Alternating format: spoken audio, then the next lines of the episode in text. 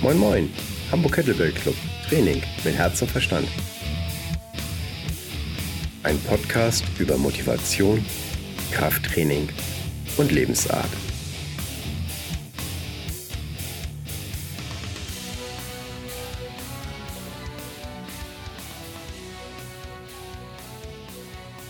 Moin Moin, hier ist Frank Deventhal. Willkommen zum Hamburg Kettlebell Club Podcast. Heute habe ich als Gast zu begrüßen mich selber. Und zwar Anfang des Jahres war das ein bisschen doof. Ein paar Termine mussten leider abgesagt werden, Interviewtermine, und dann war meine Stimme weg. Und insofern dachte ich, jetzt mache ich mal unabhängig von anderen Leuten eine kleine Frage- und Antwort-Session. Und zwar kriege ich öfters mal über Facebook oder E-Mail Fragen zugesandt oder auch in den Kursen. Und ich dachte, ich mache mal so ein kleines buntes Potpourri an Fragen und Antworten, was dann so am häufigsten vorkommt. So, ähm, ist jetzt ein bisschen Kettlebell-lastig. Ich äh, hoffe, dass äh, das einige eben halt verzeihen werden und hoffe, dass auch für Nicht-Kettlebell-Freunde das ein oder andere dabei ist, was sie dann mitnehmen können. Frage 1. Ich mache Sportart, äh, keine Ahnung, XY, Bodybuilding, Joggen, Pumpen, Schwimmen schon seit, ja, irgendeinem Zeitraum. Eine Woche, einen Monat, zwei Jahre, fünf Jahre. Ähm, und ich habe mir schon Kettlebell bestellt. Kann ich mir einfach ein paar Videos auf YouTube ansehen und dann schon mal loslegen und dann erst später einen Kurs machen? Gut, ähm, das ist natürlich dein Leben, du kannst machen, was du willst.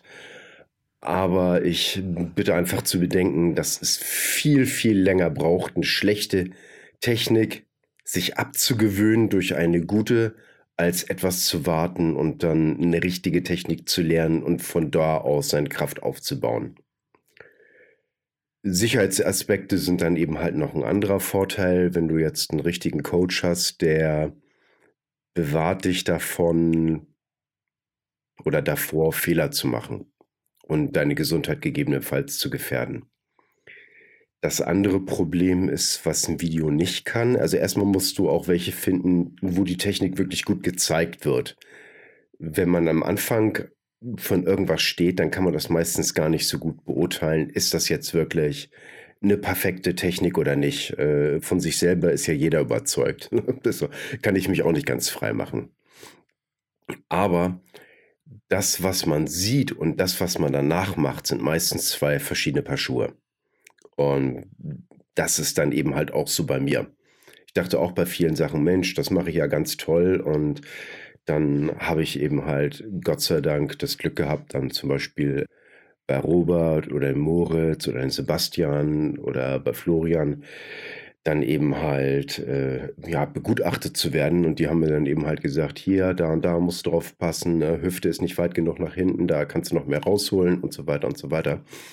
Das fällt ein in der Hitze des Gefechts sonst meistens gar nicht so auf.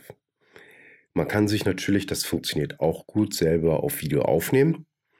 Aber auch da braucht man wieder äh, viel Erfahrung, um sich selber richtig analysieren zu können. Also ich würde wirklich raten, holt euch lieber ein gutes Training, äh, beziehungsweise einen guten Coach, lernt die Grundlagen und baut von dort auf. So, äh, meine Arme bekommen blaue Flecken von der Kettlebell. Okay. Hier wäre es natürlich wichtig zu wissen, bei was für einer Übung geschieht das.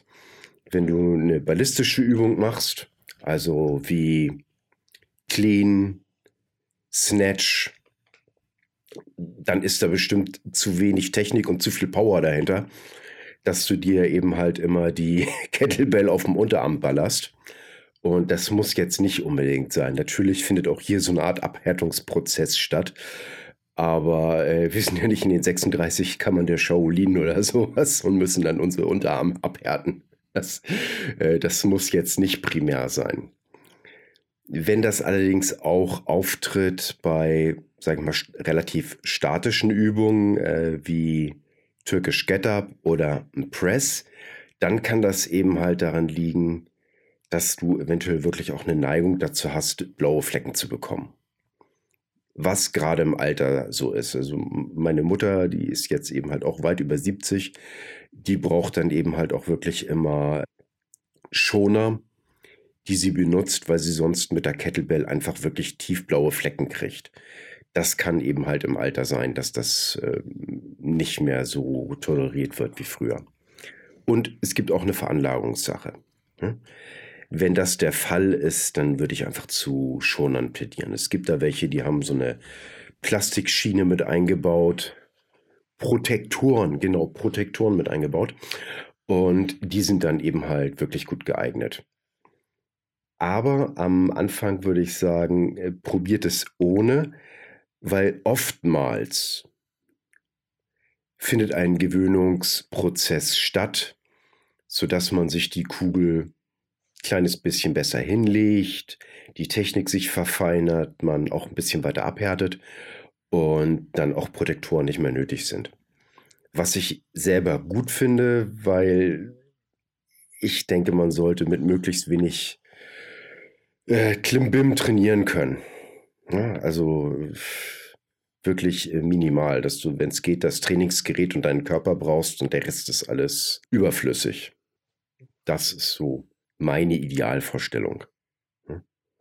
Also wenn du jetzt spezielle Handschuhe dafür brauchst, dann brauche ich die spezielle Kleidung dafür, dann brauche ich die speziellen Schuhe dafür, dann brauche ich mein, meine, meine Pulsuhr und so weiter. Das äh, ist mir alles zu viel. Ich denke, ab irgendeinem Punkt äh, lenkt das alles nur vom Training ab und ist mehr Spielerei als wirklich trainieren. Hm. Ich meine, wenn dich das motiviert, das Ganze, um, um Training zu machen, super, besser als kein Training, aber es ist nicht nötig, um, um wirklich ähm, zu trainieren. Was für Schuhe nimmt man am besten fürs Kettlebell-Training? am besten gar keine. Ich finde, barfuß geht super. Oder eben halt auch so Anti-Rutsche-Socken. Und als nächstes sollte man dann eben halt Schuhe mit Minimalsohle nehmen. Da gibt es zum Beispiel diese Vibram Five Fingers. Die habe ich eine Zeit lang benutzt, die mag ich auch ganz gerne. Also ich benutze die immer noch, aber ich habe immer die Tendenz, so ein bisschen dösbaddelig zu sein und mir öfters mal den kleinen C anzustoßen, weil der eben halt frei ist. Und insofern bin ich dann übergegangen, andere zu benutzen. Die nennt sich, glaube ich, Vibro Barefoot. Die sind auch eine Minimalsohle. Das heißt, man spürt den Boden richtig gut und kommt mit denen etwas besser zurecht. Plus, dass sie eben halt ein bisschen ziviler aussehen. Also, das ist die nächste Sache. Ich hatte mal Schuhe, ich glaube, die waren von irgendeinem Kampfsport, Taekwondo oder so. Die hatten auch eine Minimalsohle, die müssten auch gut für sowas geeignet sein. Es geht darum, je weniger Sohle ihr habt und je weniger äh, je mehr Bodenkontakt, desto mehr Balancegefühl könnt ihr entwickeln. Und je dicker die Sohle ist und desto, ja, wie soll ich sagen, weicher, desto weniger Balancegefühl habe ich wirklich. Und das ist bei vielen Übungen sehr wichtig. Beim Press, beim Turkish Get-Up, äh, Swing, ja, bei jeder Kettlebell-Technik ist es das wichtig, dass ich guten Kontakt zum Boden habe damit ich mich besser stabilisieren kann. Und am meisten Gefühl habt ihr natürlich, wenn ihr barfuß trainiert. Mag ich im Winter auch nicht. Ich bin so ein kleiner Frostködel, was die Füße angeht. Also mag ich dann schon lieber äh, Socken und Minimalschuhe an, dass äh, meine Füße dann eben halt warm sind. Das ist aber jetzt so eine persönliche Befindlichkeit, dass ich keine kalten Füße mag. Äh, aber ähm, auch als Kettlebell-Mensch darf man auch in manchen Sachen so ein bisschen weich sein, finde ich. so. Hast du mal einen Trainingsplan für mich? Am besten mit einer 12 und 20 Kilo Kettlebell. Ähm, pauschale Antwort: Nein. Also erstmal müsste man wissen, wie der Trainingsstand ist, dann müsste man wissen, was du mit dem Trainingsplan überhaupt für ein Ziel verfolgen willst. Ja, ob du überhaupt das Wissen hast, die Übung korrekt auszuführen. Es, es nützt ja nichts, wenn du einen Trainingsplan hast, da stehen auch super Übungen drin und du weißt nicht, wie die gehen. Und ein direkt auf diese Bedürfnisse zugeschnittener Plan, der braucht dann eben halt Zeit und äh, wird damit eben halt auch immer kostenpflichtig sein. Ne?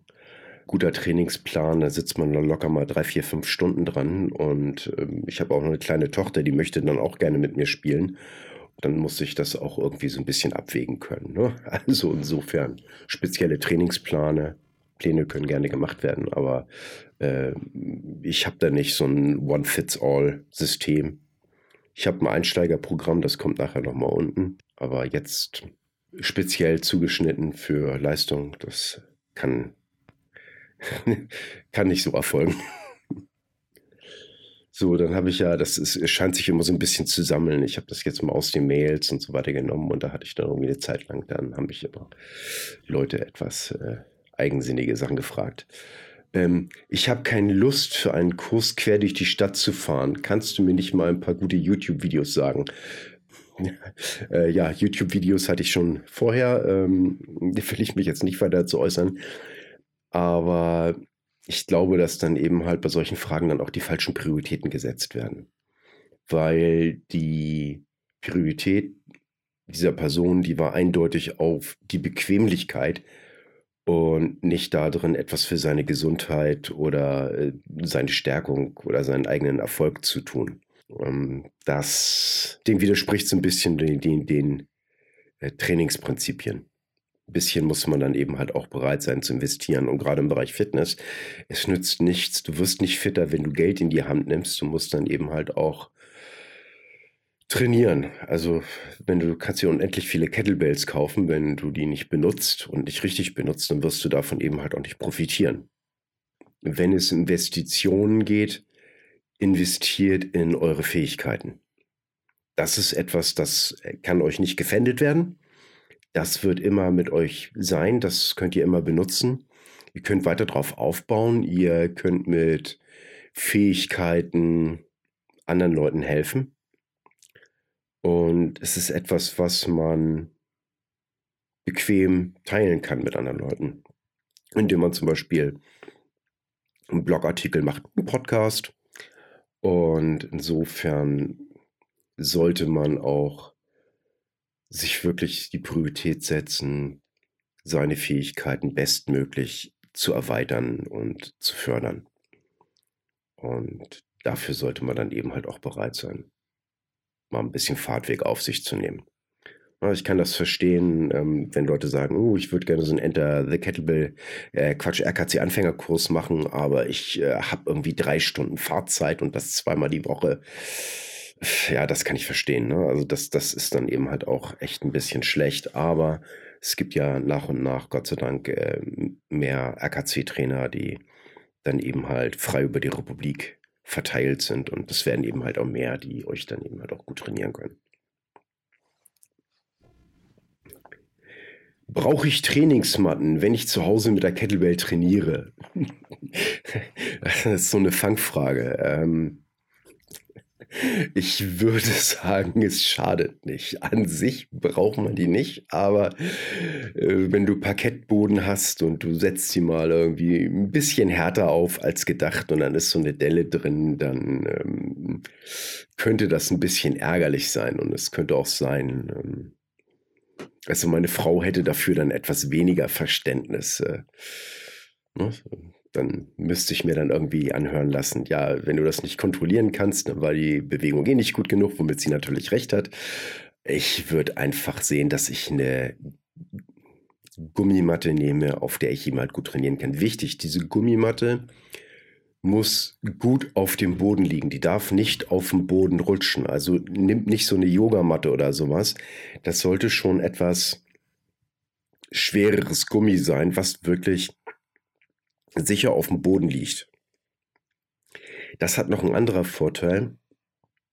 Ich habe so eine Art Korkbarkeit im Wohnzimmer und das ist sehr, sehr glatt. Und wenn ich dort länger trainiere, dann ist alles verschwitzt und im Zusammenhang mit dem Schweiß wird das Korkparkett sehr glatt und gefährlich. Und dann äh, kann das schon mal sein, dass man beim Türkisch Get Up rutscht einfach. Und das ist saugefährlich. Also insofern äh, mein Plädoyer für eine vernünftige Trainingsmatte. Ne, achte drauf, also, also ihr müsst jetzt nicht irgendwie 5 cm Hartgummi, panzerverstärkt, also das ist jetzt nicht unbedingt nötig. Aber die muss eben halt gut auf dem Boden sitzen, darf nicht rutschen und ihr solltet auch nicht auf dem Boden rutschen. Achtet eben halt darauf, dass die vielleicht ein ganz kleines bisschen nachgibt. Äh, das ist angenehmer mit den Knien für den Turkish Get-Up. Ansonsten ja, so sollte aber auch nicht zu flauschig sein. Ne? Also äh, kein Trampolinverhalten aufzeigen. Ich mag die Matten lieber etwas härter, aber das kann man natürlich unterschiedlich betrachten und sehen. Ne? Also viele Wege führen nach oben und was für mich gut ist, muss nicht unbedingt für einen anderen auch genauso gut sein. Dauerbrenner-Thema. Was für eine Kettlebell soll ich nehmen? Das heißt ja immer 12 Kilo für Mädchen und 16 Kilo für die Herren. Hm. Universalantwort, ja, es kommt darauf an. Ich würde raten, wenn ihr noch nicht wisst, was für eine Kettlebell ihr euch zulegen sollt, dann habt ihr wahrscheinlich auch noch keine Ausbildung oder Vorerfahrung mit der Kettlebell gemacht. Daher würde ich einfach raten, macht erstmal einen Enter the Kettlebell Kurs oder ein RKC Anfängerseminar mit. A, lernt ihr die Technik und lernt vor allen Dingen auch die Sicherheit mit der Kettlebell. Das ist eher euch nicht damit verletzt und wisst, wie ihr korrekt damit trainiert. Hm? Und der nächste Vorteil ist, ihr könnt dann im Kurs genau sehen, mit was für einer Kettlebell kann ich vernünftig trainieren. Ihr könnt gegebenenfalls den Trainer nochmal fragen. Höchstwahrscheinlich könnt ihr auch verschiedene schwere Kettlebells ausprobieren und wisst daher genau, dass das, was ihr euch kauft, dann auch das ist, was ihr braucht. Ist nämlich ziemlich ärgerlich, wenn man dann das Geld ausgibt, das kommt dann eben halt an und dann sieht man dann eben halt, oh, das ist viel zu schwer, das kann ich gar nicht bewegen. Oder auch, oh, ja, ist ja eigentlich zu leicht. Das ist dann eben halt auch ein bisschen doof. Beim RKC-Anfängerkurs, der geht eben halt über zehn Wochen und da rate ich auch den Leuten, holt euch nicht jetzt zum Kurs Anfang äh, eine Kettlebell, weil wenn ihr jetzt eine holt, die für euch richtig ist, dann ist die am Ende des Kurses zu leicht. Und das jetzt liegt jetzt nicht einfach daran, dass die jetzt so viel Muskelmasse gewinnen oder sowas, sondern es liegt daran, dass sie die Bewegung richtig erlernen und dass das Zusammenspiel der Muskel besser wird. Und dadurch kann man dann eben halt mehr Gewicht bewegen und wird eben halt stärker. Ausgeführte Kraft ist jetzt nicht von der Muskelmasse abhängig. Wenn man jetzt eben halt die Bewegung vernünftig unter Last übt, dann schleift sich das auch besser ein und man kriegt nach und nach mehr Gefühl für diese Belastung und dadurch wird man eben halt stärker. Also wenn man das vergleichen will mit einem Rechner, dann ist es eben halt eher ein Software-Update, als dass die Hardware erneuert wird. Genau, ich will mir nicht mehrere Kettlebells zulegen. Was mache ich, wenn die Kugel zu leicht für mich wird? Äh, herzlichen Glückwunsch zu dem Luxusproblem. Das ist natürlich gut. Äh, das heißt, wenn die Kettlebell nach und nach zu leicht für dich wird, heißt, dass du irgendwas mit dem Training richtig machst. Das ist doch schon mal super. Sogenannte Grind, das heißt zum Beispiel den Turkish Get Up. Da hat es sich bewährt, dass man die Zeit für die Trainingsausführung verlängert. Das heißt, wenn ich einen Türkisch Get habe, dann habe ich eben halt verschiedene Positionen, die ich nach und nach einnehme. Und wenn ich dann zwei Atemzüge pro Position nehme, dann hat das zwei Vorteile. Erstmal A, die Zeit für die Durchführung verlängert sich und wird dadurch anstrengender. Das Zweite, was eigentlich noch wichtiger ist, ich habe mich Zeit darauf zu konzentrieren, ob die Position, die ich einnehme mit dem Gewicht, ob ich das wirklich eher balanciere als durch, als nach oben drücke. Da kann ich mich darauf konzentrieren, habe ich die Bewegung, die Position richtig eingenommen. Und das gilt allgemein für ein Türkisch Get-Up. Erst wenn ich die Position vernünftig eingenommen habe, nach bestem Wissen und Gewissen und Gefühl, dann gehe ich zur nächsten Position über. Wenn man nämlich schlecht steht und dann versucht, Kraft auszuüben, dann ist das eben halt nie von Vorteil. Dann kann man sich dann vielleicht noch mit Willensstärke durchbeißen, aber das hat nichts mit einer korrekten Technik zu tun. Wenn das ballistische Übungen sind, wie Swing, Clean, Snatch, dann gibt es dann eben halt auch immer die Möglichkeit, das etwas aufzulockern, das Programm. Dass man 10 Swings macht, 20 Swings, dann 10 Atemzüge eine Hardstyle-Plank hält oder wahlweise dann eben halt auch mal 20 Meter krabbelt und dann die nächsten Swings macht. Man wird feststellen durch diese, ähm, nennen wir das Auflockerungsübung, dass das doch erheblich anstrengender wird. Und später gibt es eben halt fortgeschrittene Techniken, wo man dann die leichten Kettlebells auch immer wirklich noch sehr, sehr gut gebrauchen kann. Zum Beispiel, wenn man dann lernt, äh, die Windmill Band Press zu erlernen. Oder man macht eben halt die Button-Up-Press-Variation. Das heißt, ich halte den Griff der Kettlebell in der Hand und die Kugel selber zeigt nach oben und drücke dann sehr, ja, wie soll ich sagen, konzentriert, koordiniert die Kettlebell nach oben. Da stellt man schon fest, dann braucht man erstmal A, erhebliche Griffkraft und man muss sehr, sehr genau arbeiten, damit die Kugel dann eben halt wirklich noch nach oben geht.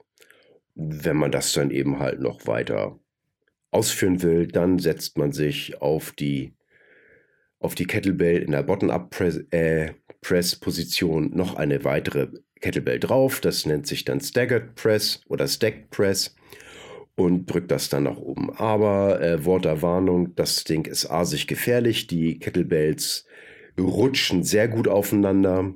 Hm, das heißt, geringste Verwackler können dafür sorgen, dass die Kettlebell von oben runter saust. Daher bitte enorm vorsichtig sein, wenn ihr sowas probieren solltet. Und macht das auch lieber draußen. Ähm, es ist nicht so schlimm, wenn ihr ein Loch im Rasen habt, als ein Loch im Boden. Und das ist wirklich nur für Leute, die schon Kettlebell-Profis sind. Ja, also das ist die, gerade die letzten Variationen. Das ist jetzt nichts für einen Anfänger. Oh, ich probiere das mal. Das geht schief. Ich habe mich in den letzten Jahren ein bisschen gehen lassen und an Gewicht zugenommen. Kann ich das mit der Kettlebell wieder loswerden? Jupp. Kettlebell ist super dafür geeignet, dann eben halt das, die, die Funde purzeln zu lassen. Natürlich muss die Ernährung dann eben halt auch mitspielen. Ähm, man kann nicht gegen äh, zu viel Essen antrainieren. Ich habe das probiert, funktioniert schlecht oder gar nicht. Und ein anderer äh, guter Effekt ist, durch die Kettlebell verbessert sich im Allgemeinen die Haltung.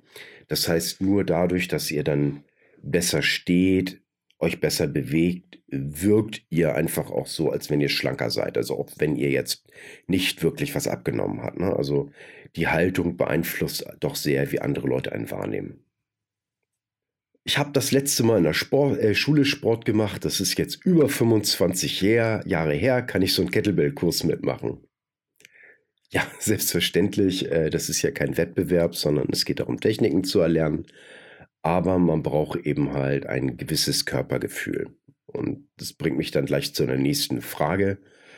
Wie fit muss ich sein, um ein Enter the Kettlebell Seminar mitzumachen? Oder wie fit muss ich denn für einen RKC-Anfängerkurs sein? Also du solltest über ein gutes Körpergefühl verfügen und fühlen, in welcher Lage äh, sich dein Körper gerade befindet, wenn du dich im Raum sportlich betätigst. Leider muss man sagen, dass das viele Menschen verlernt haben und die kennen nur noch die Position liegen, sitzen und wenn es dann irgendwie sein muss, äh, dann vielleicht noch stehen und eventuell gehen. Aber äh, das war es an Position, was die kennen. Ähm, das, also wenn das deine vier Bewegungsschemata sind, die du dann eben halt hast, dann reicht das nicht aus. Das sollte dann eben halt schon ein bisschen mehr sein. Und dazu komme ich jetzt aber auch noch so ein bisschen. Du solltest bei gestreckten Beinen deine Zehen berühren können. Ich habe dann immer so ein bisschen Schwierigkeiten damit. Wenn ich nicht aufgewärmt bin, dann schaffe ich das nicht, aber ich weiß, wie ich mich aufwärme und dann da ohne weiteres hinkomme. Und ich sag mal, von den Leuten, die damit am Anfang gleich Probleme haben, kann man ohne weiteres 85 Prozent dazu kriegen, mit ein paar kleinen Nebenübungen, dass sie das erreichen können. Und bei mir funktioniert das besser, wenn ich jetzt nicht einfach versuche, ah, ich will jetzt unbedingt die äh, Zehen berühren, sondern ich, schaffe das besser mit so ein bisschen kreisenden Bewegung. Das heißt, mein Oberkörper nimmt große kreisende Bewegung ein und immer wenn das jetzt Richtung Vorderseite Zehen geht, dann gehe ich weiter runter. Und wenn das nach hinten geht, dann gehe ich sozusagen in die leichte ja, Standbrücke, ne, wie weit ich mich nach hinten lehnen kann. Und beim Ausatmen gehe ich dann wieder weiter runter und versuche meine Füße zu berühren. Gerade dieses Ausatmen lockert den Körper auf und man kann damit nach und nach seinen Bewegungsradius erhöhen. Also das klappt fast immer gebt euch mal vier Minuten dafür Zeit, dann schaffen das wirklich fast alle, äh, ihre Zehen zu berühren. Ich habe da ganz selten Ausnahmen erlebt, wenn man sich dafür ein bisschen Zeit nimmt und das so angeht, wie ich das gerade beschrieben habe. Ihr solltet dann noch in der Lage sein, eine Minute oder für den RKC-Anfängerkurs zwei Minuten zu krabbeln. Und zwar so, dass eure Knie nicht den Boden berühren. Das heißt, Vierfüßlerstand, Knie berühren nicht den Boden und möglichst, dass der Rücken dann wie so ein kleiner, kleines Kaffeetischchen ist. Ne? Und der sollte dann auch möglichst schön koordiniert bei der Bewegung sein. Hebt einfach mal diagonal dann eben halt Fuß und Hand an, immer wechselseitig und das ist dann auch die Art, wie er daneben halt krabbelt. Dann setzt ihr euch zwei Gegenstände hin, keine Ahnung, zwei Wasserkisten, ein bisschen voneinander entfernt. Und dann krabbelt ihr eben halt achten um diese Kisten rum. Und jetzt kommt der Gag. Äh, vorwärts hinkrabbeln und zurück rückwärts krabbeln. Da kann man eben halt sehen, äh, ist äh, Körperwahrnehmung da und äh, schaffe ich das, mich in der Bewegung mit dem Rumpf zu stabilisieren. Ähm, ist eine super Übung auch mal zum Aufwärmen. Das kann jeder mal ausprobieren. Das ist eigentlich ganz lustig. Und für die meisten, die werden erstaunt sein, wie, wie, wie anstrengend das doch sein kann. Ist übrigens auch eine, Krabbeln ist auch eine super Möglichkeit, um sich aufzuwärmen. Als nächstes sollte man die Arme gerade nach oben nehmen können ohne dass die Schultern dann die Ohren zudrücken. Hm? Also nicht so wie Telefonhörer einklemmen, sondern Arme sollten gerade nach oben zeigen und die Schultern sollten dabei unten sein und es sollte Hals zu sehen sein. Da gibt es ein paar Sachen, wenn man damit Schwierigkeiten hat, die man machen kann. Es gibt eine äh, Yoga-Übung, die nennt sich Downward Dog.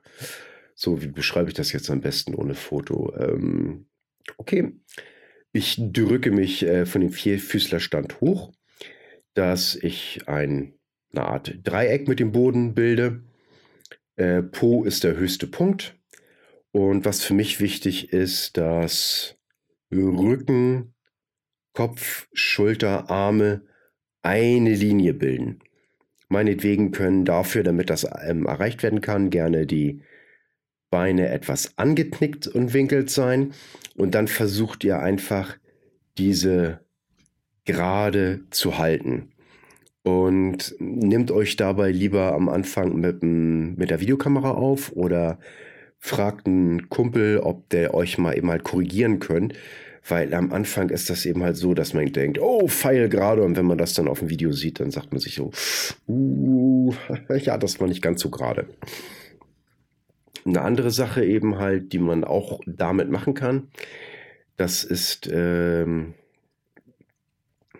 eben halt Wall Slides. Dafür würde ich raten, ihr setzt euch einfach äh, ein bisschen gegen die Wand, also nehmt die Füße anderthalb Fußbreiten weg von der Wand, setzt den Po einfach gegen und rollt euch mit der Wirbelsäule an die Wand, sodass eure komplette Wirbelsäule die Wand berührt. Ihr müsst dafür eben halt ein bisschen die Bauchmuskeln anspannen, weil ansonsten habt ihr eben halt ein Hohlkreuz, wo dann, ja, ich sag mal, der Zug dann eben halt drunter durchfahren kann. Das sollte nicht sein. Also wenn man dann eben halt mit der Hand längs fährt oder wenn das dann sollte der dann eben halt nicht dann irgendwie durchgreifen können, sondern sollte eben halt feststellen, dass die ganze Wirbelsäule wirklich an die Wand gedrückt wird. Ja, und dann nehmt ihr einfach äh, die Hände hoch, als wenn euch jemand mit einer Waffe bedroht und versucht Ellenbogen und Handgelenk an die Wand zu halten oder zu drücken und geht damit eben halt ganz hoch, bis ihr die Arme gestreckt habt und geht dann wieder runter, bis die eben halt in 90 Grad Winkeln angewinkelt sind. Hm, seid jetzt nicht traurig, wenn das äh, nicht unbedingt immer super klappt. Wenn die Wirbelsäule komplett an die Wand ist, schaffen das die wenigsten auch äh, Handgelenk und Ellenbogen dabei an die Wand zu lassen und ganz hoch zu schieben. Also insofern, das ist aber eine Möglichkeit, wie man gut daran arbeiten kann, an dieser Mobilität. Denkt dran, es geht hier eben halt auch darum, Bewegung zu bekommen. Das heißt, macht das nicht irgendwie zweimal, weil ihr wollt das dann so stark gegendrücken, dass das alles hundertprozentig ist, sondern ähm, lebt damit für die Bewegung, die das eben halt hergibt oder nicht hergibt und dann äh, macht lieber ein paar häufigere Bewegungen, haltet äh, den Rücken an die Wand und dann geht das schon ganz gut. Ha! Jo, wie fängt man am besten nach einem Enter the Kettlebell Seminar an zu trainieren? Also da habe ich ja vorher schon mal gesagt, dass ich da hinkommen würde. Und am Anfang ist das so, die Bewegungen sind neu. Und da ist das besser, wenn man die Bewegungen häufig macht mit einer hohen Bewegungsqualität, damit sich dieses neue Bewegungsmuster gut verfestigen kann. Und zwar so, dass wenn ihr die Übung dann instinktiv macht, eure Bewegung auch gut ausgeführt wird. Und das funktioniert eben halt besser, wenn man das öfters macht, als einmal in der Woche irgendwie zwei Stunden und sich dann irgendwie die Kugel gibt. Also insofern lieber einfach angehen. Und ich habe da so eine kleine Anlegung an Pavel Tassolins Simple and Sinister Programm. Und Ihr wärmt euch erstmal auf, zum Beispiel mit dem Schuh-Türkisch Get-Up, bisschen krabbeln und dann fangt ihr an mit Türkisch Get-Up links rechts und dann nochmal Türkisch Get-Up links rechts. Also zwei, zwei Türkisch Get-Ups und danach macht ihr noch viermal zehn Swings. Das heißt, ich möchte am Anfang, dass die Swings auch nicht in so hohen Stückzahlen gemacht werden. Das Bewegungsmuster soll sich erstmal perfekt und knackig einschleifen. Und das läuft mit 10 Swings besser als mit 50. 10 Swings, Kettlebell absetzen, gucken, wie ist die Atmung, wie ist Pulsschlag. Wenn das in Ordnung ist, einmal auflockern, einmal durchshaken und dann äh, die nächsten Swings.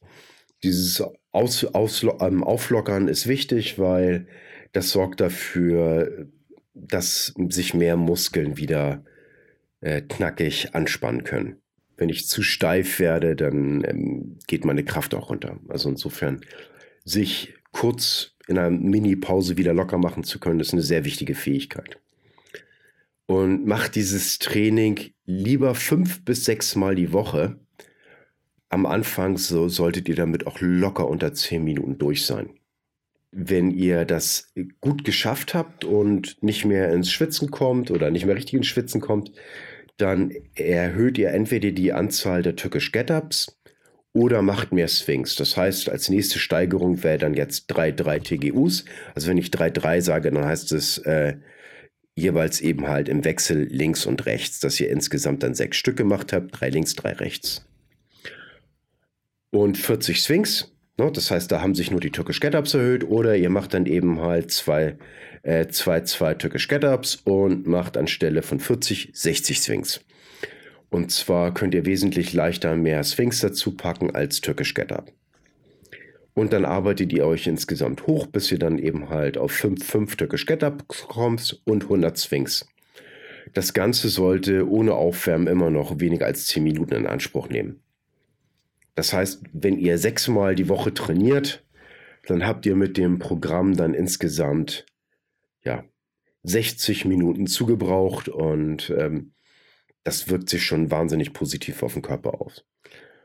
Wenn ihr das anfangt, noch schneller zu schaffen als 10 Minuten und das sehr leicht wird, dann überlegt euch eben halt die nächste Kettlebell zu holen. Hm? Nächstgrößere. Das Wichtige ist jetzt bei diesem Mini-Programm, das ist jetzt nicht als alleiniges Training gedacht, sondern das ist jetzt zum Beispiel super, um Leute eben halt zu begleiten, die sonst Fußball spielen oder irgendwelche anderen Sachen machen. Das ist sozusagen begleitend. Aber am Anfang ist das völlig in Ordnung, weil wichtig ist die gute Bewegungsqualität und dann kann das eben halt nach und nach verfestigt werden und wenn die richtig gut sitzt, dann kann man dann eben halt auch mit dem eigentlichen, ja, sehr schweißtreibenden Training anfangen. Aber erstmal muss das sitzen. Also ein Fahranfänger, den stecke ich auch noch nicht in den Formel 1 Wagen und lasse den äh, Weltmeisterschaftsrennen mitfahren. Das äh, macht keinen Sinn. Ja, noch ein allgemeiner äh, Hinweis. Ich gebe Kettlebell-Kurse und natürlich äh, freue ich mich, wenn meine Kurse voll sind. Aber äh, wenn ich mich jetzt teilweise so ein bisschen gegen YouTube ausspreche und mehr, äh, bitte geht zum vernünftigen Trainer hin, dann spiegelt das eben halt auch einfach meine eigenen Erfahrungen wieder. Ich habe gesehen, wie viel besser ich wurde mit Trainern und auch wie viel mehr ja, Leistung ich dadurch gewonnen habe, indem ich die Techniken einfach sicherer mache. Und es gibt teilweise sehr, sehr gute Videos auf YouTube, aber die können einen nicht korrigieren. Aber man kann sich durchaus inspirieren lassen. Das mache ich auch ab und zu. Aber ähm, als Trainingsanleitung ist das ein bisschen zu wenig. So. Achso, ja, natürlich. Es gibt natürlich auch äh, ich bin ja natürlich wirklich nicht der einzige äh, Kettlebell-Trainer. Es gibt viele super Trainer. Einige davon, die hatte ich schon als Interviewpartner hier im Podcast. Also insofern, ähm, also das ist kein Alleinstellungsmerkmal für mich oder so. Es gibt auch andere gute Kettlebell-Trainer. Bisschen weniger Geklapper, aber hört euch ein bisschen um, guckt, wie ob er mit demjenigen zurechtkommt, wenn er Artikel schreibt, äh, verstehe ich die, mag ich die Sprache. Ich bin ja auch äh, vielleicht ein kleines bisschen ruppiger oder ein bisschen eigener. Ist okay. So bin ich halt, ne? Also, aber es gibt ja Gott sei Dank äh, auch andere. Das heißt, wenn man mit mir nicht so gut klarkommt, dann ist man eben halt nicht auf mich angewiesen. Das ist doch schon was Gutes. Okay, nächste Frage. Wie wärme ich mich am besten auf? Okay, ich mache den geplanten Bewegungsablauf mit weniger Belastung. Haha, was heißt das jetzt? Okay, wenn ich jetzt schwere Türkisch Get-Ups machen will, dann fange ich zum Beispiel erstmal an mit einem Schuh-Türkisch Get-Up. Das heißt, ich lege mich hin, strecke den Arm aus, mache eine Faust, balanciere einen Schuh da drauf und mache dann eben halt ein Türkisch Get-Up. Vorzugsweise so sauber, dass der Schuh nicht von meiner Faust rutscht. Dadurch mache ich den Bewegungsablauf, kann mich da reinfühlen, aber es ist keine hohe Last, kein Verletzungsrisiko. Und wenn ich dann eben halt mich damit warm gemacht habe, das sollte man dann eben halt auch merken, dann vielleicht nochmal türkisch Get-Up mit einer sehr leichten Kettlebell, gerne zwei Atemzüge, dass ich mich noch mehr auf die Technik konzentrieren kann. Und dann kann man wirklich dann an die schweren Gewichte rangehen kleine Sache dann eben halt noch, die ich gerne mache zum Aufwärmen. Krabbeln. Ich bin ein echter Fan von Krabbeln. Bei mir im Kurs löst das meistens dann irgendwie ein bisschen Stöhnen aus, aber ähm, alle machen mit und ähm, das funktioniert gut. Also Krabbeln nicht unterschätzen oder Krabbelvariationen, was es da alles gibt, ist super zum Aufwärmen. Spiele sind sehr gut zum Aufwärmen, aber passt ein bisschen auf. Also wenn ihr alleine trainiert, dann ähm, war das jetzt keine Aufforderung, mit euch alleine rumzuspielen, sondern wenn ihr dann eben halt in der Gruppe seid. Also äh, Ticken, Völkerball, irgendwas in dieser Richtung. Das ist meistens auch noch gut, um sich warm zu machen. Achtet darauf, wenn ihr Ticken mit Erwachsenen spielt, das ist was anderes. Ne? Also da steigt meistens das Verletzungsrisiko richtig, weil äh, das Gehirn sagt, ach, ich bin fünf Jahre alt, äh, aber der Körper sagt, ich wiege 100 Kilo. Und wenn dann irgendwie zwei erwachsene Männer voll gegeneinander knallen, äh, dann ist das meistens nicht so lustig. Ist, äh, zumindest nicht für die beiden. Ja, also das ist, äh, da findet dann eben halt sehr schnell bei diesen Kinderspielen so eine geistige Regression statt und dann hat man da wieder einen ganzen Haufen von Fünfjährigen. Das ist okay. Ähm, nächste Sache ist Ansatz. Also wie gesagt, das sind mehrere Ansätze. Ne? Also es, es, es, hat man so ein paar Sachen zur Auswahl eben halt, was man machen kann. Hm, man streckt sich aus, Hände nach oben, und fängt dann an, einfach den Körper einmal durchzubewegen. Ne? Also von den Fingerspitzen, äh, Handgelenken, Ellenbogen, Schultern, Kopf und so weiter, bis man unten angekommen ist. Und probiert einfach mal jedes Gelenk ein paar Mal in jede mögliche Richtung zu bewegen. Ja. Habt ihr euch einmal durchbewegt, dann seid ihr eben halt auch relativ fit. Dann vielleicht noch eine Runde krabbeln hinterher und dann sollte das passen. Wer das Ganze eben halt noch ein bisschen schöner, professioneller machen möchte, dem könnte ich dann noch empfehlen die äh, Five-Minute-Flows von Max Schenk. Ähm, die könnt ihr kriegen unter 5minuteflow.com in einem durchgeschrieben. Und das ist ein super gedachtes Programm, um seine Mobilität zu erhöhen. Und es ist eine gute Möglichkeit, sich eben halt aufzuwärmen. Also das sei sehr, sehr empfohlen. Also ich mache die morgens immer nach dem Aufstehen und muss sagen, das ist ganz gut. Man kommt einfach besser aus dem Quark und äh, steigert nach und nach seine Mobilität. Das geht ganz gut. Ich muss sagen, dass die Körperwahrnehmung auch besser wird. Also solche Sachen nicht zu unterschätzen und versucht, gute Gewohnheiten auszubilden. Also das wird euer Leben sehr, sehr bereichern. Ein paar kleine Sachen nach und nach zu etablieren, das funktioniert meistens besser als die großen radikalen Umbrüche, die dann nachher wieder versagen. So, das soll soweit jetzt erstmal gewesen sein. Ich hoffe, dass äh, dieses ja, Frage und Antworten euch ein bisschen weitergebracht hat, euch ein bisschen was hilft. Ich bin gerne für weitere Anregungen offen. Wenn euch die Show gefallen hat, dann würde ich mich freuen, wenn ihr gerne mal bei iTunes eine positive Bewertung hinterlässt oder bei den anderen Directories. Äh, wenn ihr Fragen habt, könnt ihr mir die gerne über Facebook stellen oder einfach an podcast.hamburg-kettlebell-club.de. Ich beantworte euch die gerne und dann habe ich eventuell nochmal die Möglichkeit, so eine Fragen und Antworten Nummer zwei nochmal zu machen. Okay, habt einen schönen Tag. Tschüss. Vielen Dank fürs Zuhören. Hat dir die Show gefallen, dann unterstütze uns bitte mit einer guten Bewertung. Hast du Wünsche oder Ideen für den Podcast? Schreibe mir unter podcast at hamburg-kettlebell-club.de. Da wir mindestens einen Podcast pro Woche bringen, mach es dir doch einfacher und abonniere uns jetzt auf iTunes, Soundcloud oder in den anderen Directories, auf denen wir gelistet sind. Hat dir der Podcast was gebracht? Klasse! Dann kannst du dir guten Gewissens die Werbetrommel für uns rühren und ein paar Mal auf den Share-Button drücken. Zum Abschluss. Beweg jeden Tag deinen Körper, deinen Geist und dein Herz. Mach jeden Tag zu was Besonderem nicht immer stellt sich der Erfolg sofort ein, dann notiere dir einfach einen Punkt in der besten App, die es gibt. Dein Gehirn. Was du heute noch nicht schaffst, ist Teil deines Trainings für den Erfolg von morgen. Große Leistungen sind nicht das Produkt eines Zufalls, sondern Jahre konstanter harter Arbeit. Insofern, pack's an, dein Frank.